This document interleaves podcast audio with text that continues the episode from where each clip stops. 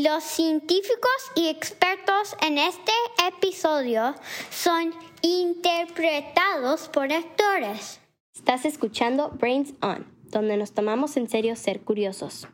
Brains On se financia en parte con un subsidio de la National Science Foundation. En el episodio de hoy nos estamos metiendo en todo acerca de cómo los animales pueden ver el mundo que los rodea.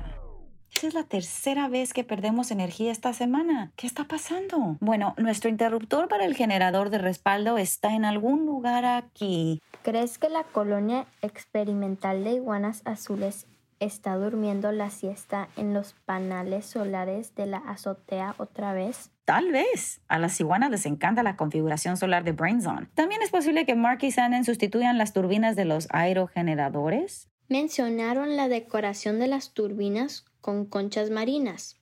Así que cuando giraban, oímos el océano.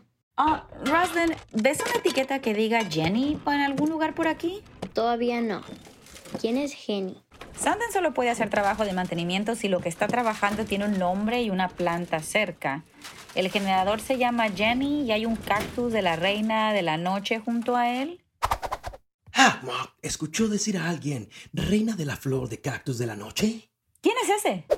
Hawkmoth está aquí. Hola, eh, Hawkmoth, ¿de dónde vienes? Hawkmoth está generalmente por ahí, pero Hawkmoth está aquí para las flores de la reina de la noche. ¿Los insectos siempre se refieren a sí mismos en tercera persona? No todos, pero no todos se llaman Hawkmoth.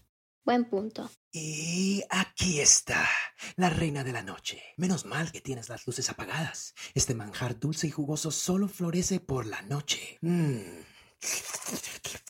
¿Cómo encontraste esa flor de cactus tan rápido? Hackmoth ve mucho mejor en la oscuridad que ustedes los humanos.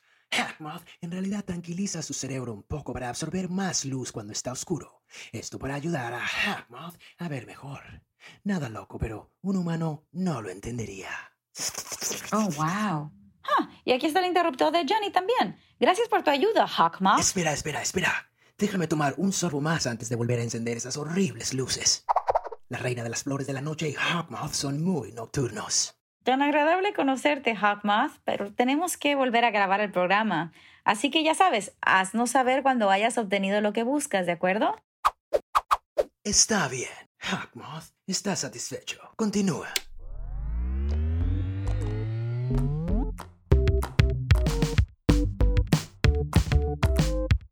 Estás escuchando Brains On de American Public Media. Soy Molly Bloom y estoy aquí hoy con Roslyn de Duluth, Minnesota. Hola, Roslyn. Hola. Hoy estamos hablando de cómo los animales ven el mundo porque tú enviaste una gran pregunta sobre esto. ¿Recuerdas la pregunta que enviaste? ¿Los insectos ven las cosas más lentas que nosotros o más rápido? ¿Y qué te hizo sentir curiosidad por eso? Bueno, en realidad estaba viendo una película donde tenía gente que caminaba más despacito y luego eran personas diminutas que caminaban más rápido y era, no sé, me interesó.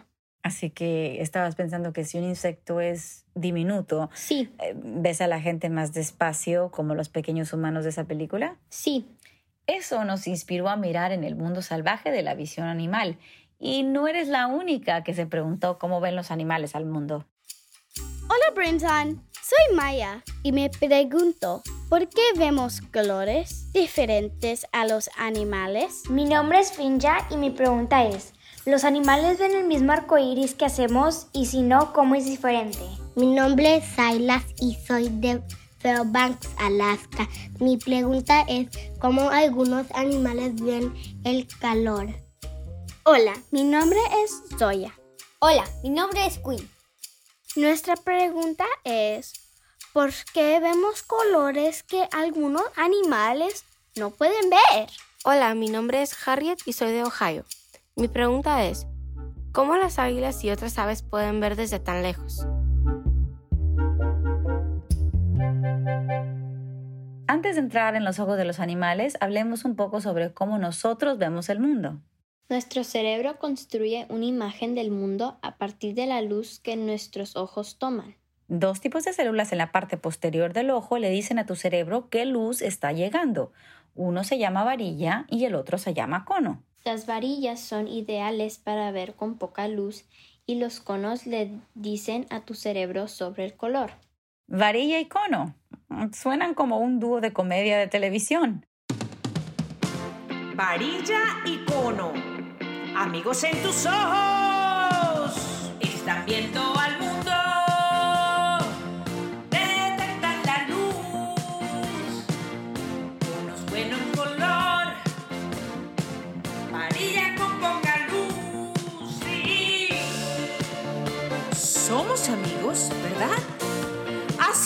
amigo. ¡Chócalas! Yo vería eso con mis varillas y conos. Lo mismo yo. Por lo tanto, hablando de conos, la mayoría de la gente tiene tres tipos. Uno que se detecta en el azul, los que sienten verde y los que tienen el sentido rojo. Y esos conos se combinan para ayudarnos a ver muchos colores diferentes. Por cierto, las personas que son daltónicas podrían tener menos conos o sus conos podrían no funcionar tan bien, lo que les dificulta distinguir los colores. Pero incluso las personas con el número habitual con conos no pueden ver toda la luz en el mundo. Eso es porque la luz puede viajar en una amplia gama de niveles de energía. Nuestros ojos solo pueden detectar una pequeña fracción de ella, solo un rango muy específico. Es similar a escuchar. ¿Sabes cómo se puede escuchar este tono? Pero a medida que se hace más y más alto en el tono, se vuelve más y más difícil de escuchar hasta que se ha ido. El tono sigue ahí, simplemente nosotros no podemos escucharlo. Nuestras orejas no están equipadas, pero otros animales pueden ser capaces de escucharlo. Como los perros. Tienen buenas orejas, bonitas orejas esponjosas. Es similar como la luz. Toda luz que vemos es solo una parte de la luz. A eso lo llamamos luz visible. Pero hay luz que es mucho menor en energía, como ondas de radio y microondas. Lo que no podemos ver Luego hay luz que es mucho más alta en energía, como ondas ultravioletas o ondas gamma. que tampoco podemos ver. Llamamos a toda esta gama de luz el espectro electromagnético. Es tan genial e importante que escribimos una canción para ayudarles a recordarla. Las ondas van en orden desde la energía más baja hasta la energía más alta. A cantar. Radio, microondas, infrarrojo, visible, ultravioleta, radiografía, gamma, activamos el espacio entre ondas, se acorta y acorta, espectro electromagnético, que es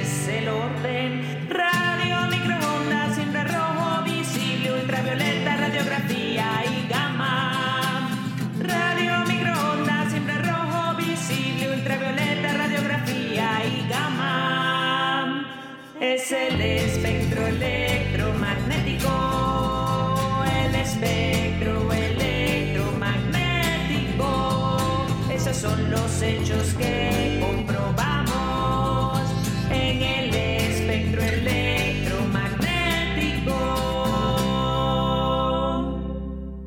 Tan encantador. E informativo. Exactamente. Ahora, no podemos ver las cosas fuera del espectro visible, pero algunos animales pueden. Y ellos tienen algunos sentimientos al respecto. Hemos comprobado un grupo de apoyo para la visión animal y saber más sobre eso.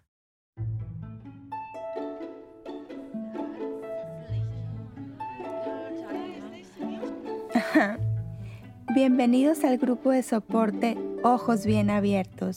Aquí todos podemos compartir lo que es ver el mundo a través de nuestros ojos. Si no lo hemos hecho, te he visto aquí antes. Bienvenido.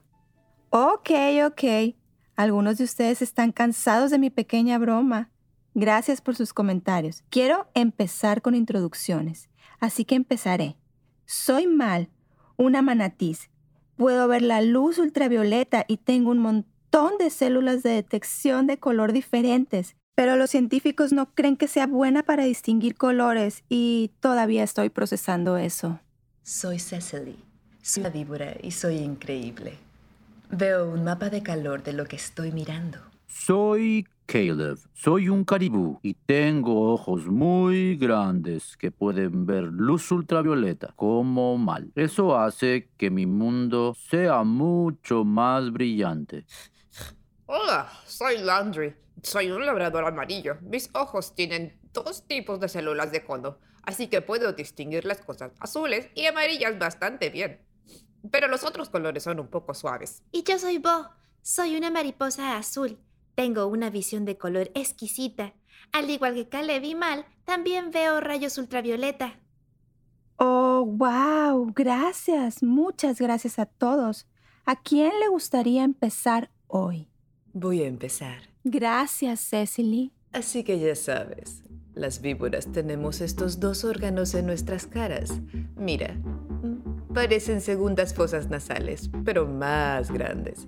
Me ayudan a ver de una manera diferente. Mis órganos de fosa detectan calor.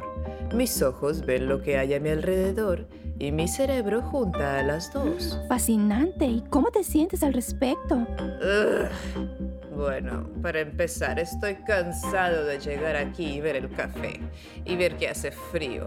El café aquí nunca está caliente y es tan incivilizado que todos ustedes siguen comiendo y bebiendo cosas tibias. Ah, si tuviera bocadillos decentes, lo vería de inmediato. Mataría por un ratón caliente en la mesa de refrigerios de vez en cuando. Mm, buena nota. Gracias por compartir, Cecily. Voy a pasar tu solicitud al refrigerio. ¿A quién le gustaría compartir a continuación? Yo puedo. Me siento un poco incomprendido, como sin que se ofendan Mal y Bow, pero todo el mundo entiende por qué los insectos y mantis utilizan su visión V para encontrar amigos y comida, pero no me entienden. Wow, Caleb, eso suena muy duro. ¿Puedes decir más? Bueno, ver la luz UV me ayuda a diferenciar las cosas importantes también. Por ejemplo, nieve, otros depredadores o un lobo hambriento. Es muy útil dejar entrar más luz en mis ojos en el oscuro invierno ártico, cuando mi mundo es un azul profundo. Pero también la visión UV resalta la orina, así que supe que no debería de sentarme en el espacio que Landry marcó, por ejemplo. No puedo evitarlo, discúlpame. Tan expresivo, Landy. Gracias. Y gracias por compartir a Caleb. Bo, hace tiempo que no compartes. Muy bien, vamos a dar a nuestros ojos un descanso y en su lugar activar nuestros oídos. Es la hora de...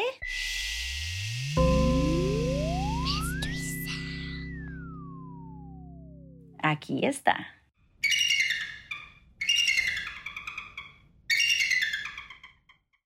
¿Cuál es tu suposición? Creo que es una especie de foca, tal vez una gaviota. Hmm, ¿Una foca o una gaviota? Excelente conjetura. Vamos a escucharla de nuevo y volver con la respuesta dentro de poco. Rebeca de Pacoima, California, nos escribió preguntando, ¿por qué estamos más ligeros en la piscina? Mi hermanita puede cargarme y yo puedo cargarla cuando estamos dentro de la piscina. ¿Por qué es tan fácil para nosotros hacer eso? ¡Qué buena pregunta! Vamos a responder esa pregunta durante nuestro momento de um al final del show.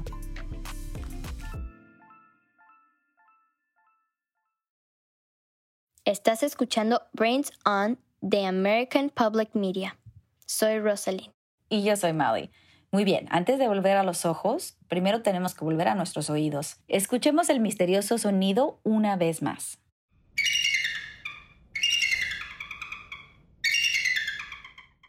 Ok, antes dijiste que era una foca, que era una gaviota. ¿Tienes alguna nueva idea? Creo que me quedará donde estaba, supongo. ¿Algún tipo de animal? Algún tipo de animal que es bastante desagradable. bueno, aquí la respuesta.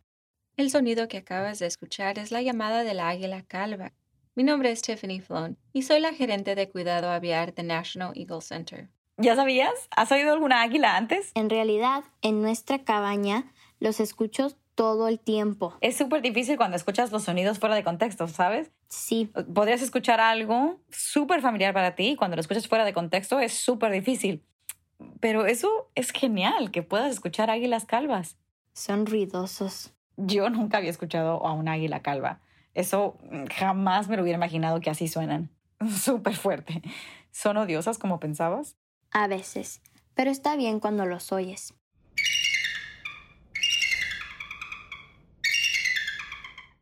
El National Eagle Center está en Wabasha, Minnesota, en donde educan a la gente sobre estas maravillas aladas. Y si te sorprende que ese era el sonido de una águila calva, no estás solo. Tiffany dice que la mayoría de la gente piensa que un águila calva suena así. Pero esa no es una águila calva. Cuando ves águilas volando en películas y comerciales, siempre escuchas ese sonido majestuoso, muy fuerte. Pero en realidad ese es el sonido del alcohol de cola roja que lo usan para doblar el sonido de la águila. Qué trivia tan genial, ¿verdad? Pero de vuelta a las águilas, que tienen alguna de las visiones más agudas en la tierra de los animales, en parte porque sus ojos son súper especiales. Los ojos de la águila son bastante únicos en que en realidad tienen dos puntos focales en sus ojos, o fovea, así que tienen una especie de visión binocular como nosotros, para que puedan ver directamente hacia adelante, pero luego tienen visión monocular que se apaga alrededor de 45 grados en cada ojo. Así que imagina poder ver muy claramente lo que tienes por delante, pero también lo que está al acecho de tu lado de la visión. También puedes ver eso claramente. Y al ir y venir entre ellos pueden obtener esta visión 3D realmente distinta. Y así es como tienen una percepción de profundidad tan fantástica. Esto les ayuda a cazar criaturas diminutas como conejos y ratas, Tiffany dice que las águilas también tienen ojos extremadamente grandes en comparación con su tamaño de la cabeza y pueden ver luz ultravioleta. En general, su visión es de 4 a 5 veces mejor que la nuestra. Por ejemplo, tenemos unas comparaciones divertidas, como una águila que estuviese sentada en la parte superior de un edificio de 10 pisos, podría mirar hacia abajo y realmente ver a una hormiga carpintera caminando a lo largo de la acera. O pueden ver un conejo podrían ver a ese conejo correr a lo largo de un farol de tres millas de distancia. Nada mal, águilas, nada mal. Ahora vamos a responder a la pregunta que inspiró todo este episodio.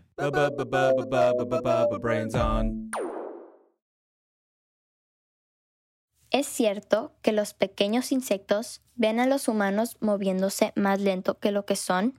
¿O nos vemos movernos más rápido de lo que pensamos? Para encontrar la respuesta, Rosalind y yo visitamos un laboratorio en la Universidad de Minnesota.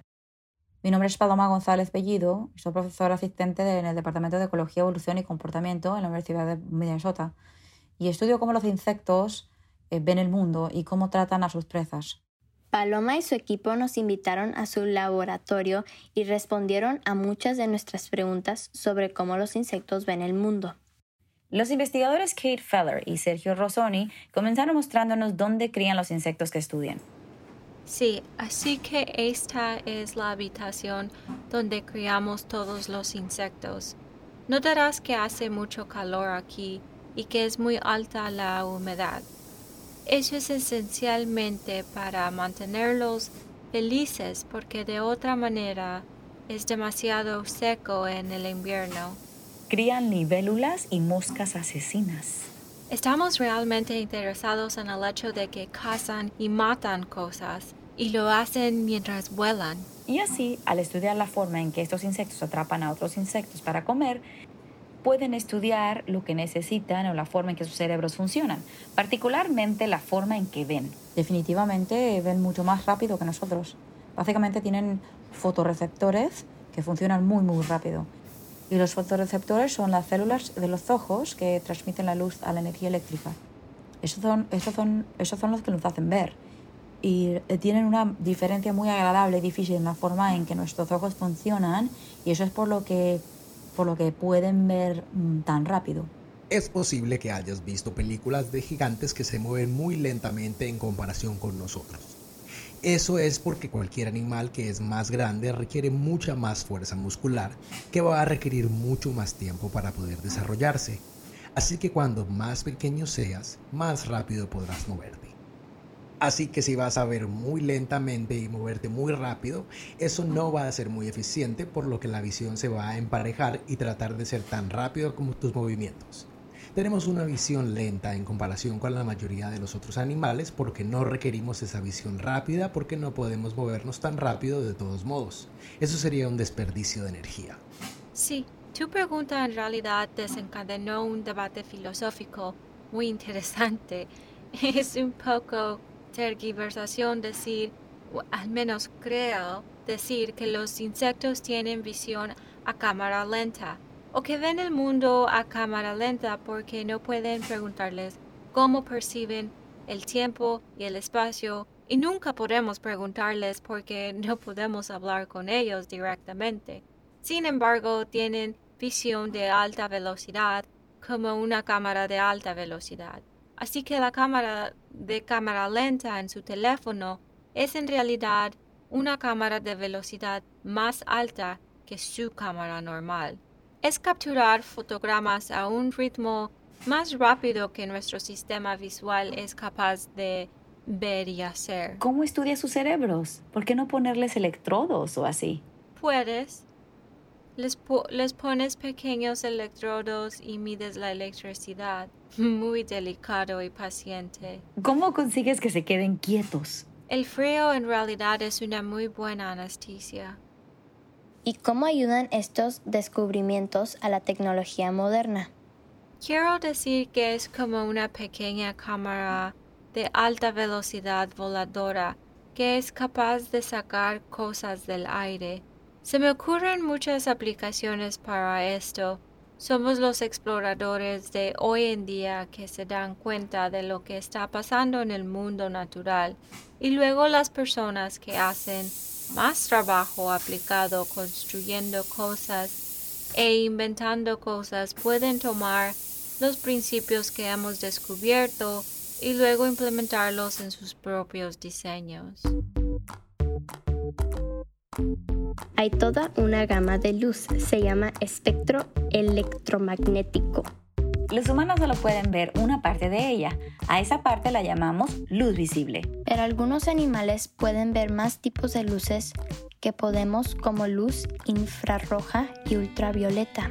Las águilas tienen dos puntos focales en sus ojos, lo que les da una profundidad de visión extra poderosa. Y los insectos ven las cosas de manera diferente a como nosotros. Y Hawkmoth puede ver mejor en la oscuridad, porque Hawkmoth puede hacer el cerebro más lento. Yay. Eso es todo para este episodio de Brains On. Brains On es un podcast de medios públicos sin fines de lucro. Su apoyo nos ayuda a seguir haciendo nuevos episodios. Brains On es producido por Mark Sánchez, Sanden Totten y Molly Bloom. Nuestra compañera Menaka Wilhelm lo ve todo. Tuvimos ayuda de producción de Cristina López y Jackie Kim. Tuvimos ayuda de ingeniería de Verónica Rodríguez.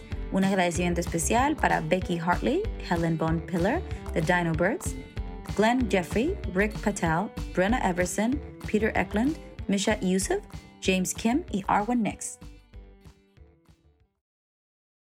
Ahora, antes de irnos, es el momento de nuestro momento de... Um,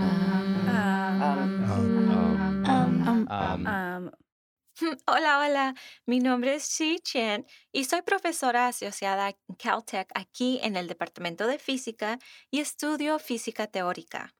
¿Quién mejor para responder la pregunta de Rebeca sobre por qué es mucho más fácil recoger a la gente cuando está en una piscina? Eso es una gran pregunta y la respuesta a eso es que el agua de la piscina te está ayudando. El agua te está haciendo el trabajo de sostener las cosas. Así que imagínate que tienes un pato de goma en la mano y si estás de pie en el suelo, lo sueltas, el pato de goma eh, caerá al suelo, ¿correcto? Pero si estás parado en la piscina y sueltas el pato de goma, el pato de goma flotaría en la superficie del agua. De hecho, si sueltas el pato de goma mientras que está sumergido debajo de la superficie del agua, va a aparecer en la superficie y es así por causa de la flotación. Porque el agua sostiene las cosas hacia arriba. Y por supuesto, nosotros somos mucho más pesados que el pato de goma. Así que cuando estamos en el agua, no solo flotamos automáticamente en la superficie, pero el agua todavía está haciendo parte del trabajo en sostenernos. Y en realidad, si vas a algún lugar en el Mediterráneo, hay un lugar llamado the Dead Sea. Y el Dead Sea contiene tanta sal que está haciendo un trabajo mucho mejor en flotar las cosas. Así que cuando la gente nada en el Dead Sea, en realidad simplemente están flotando en la superficie y no corren el peligro de hundirse bajo del agua.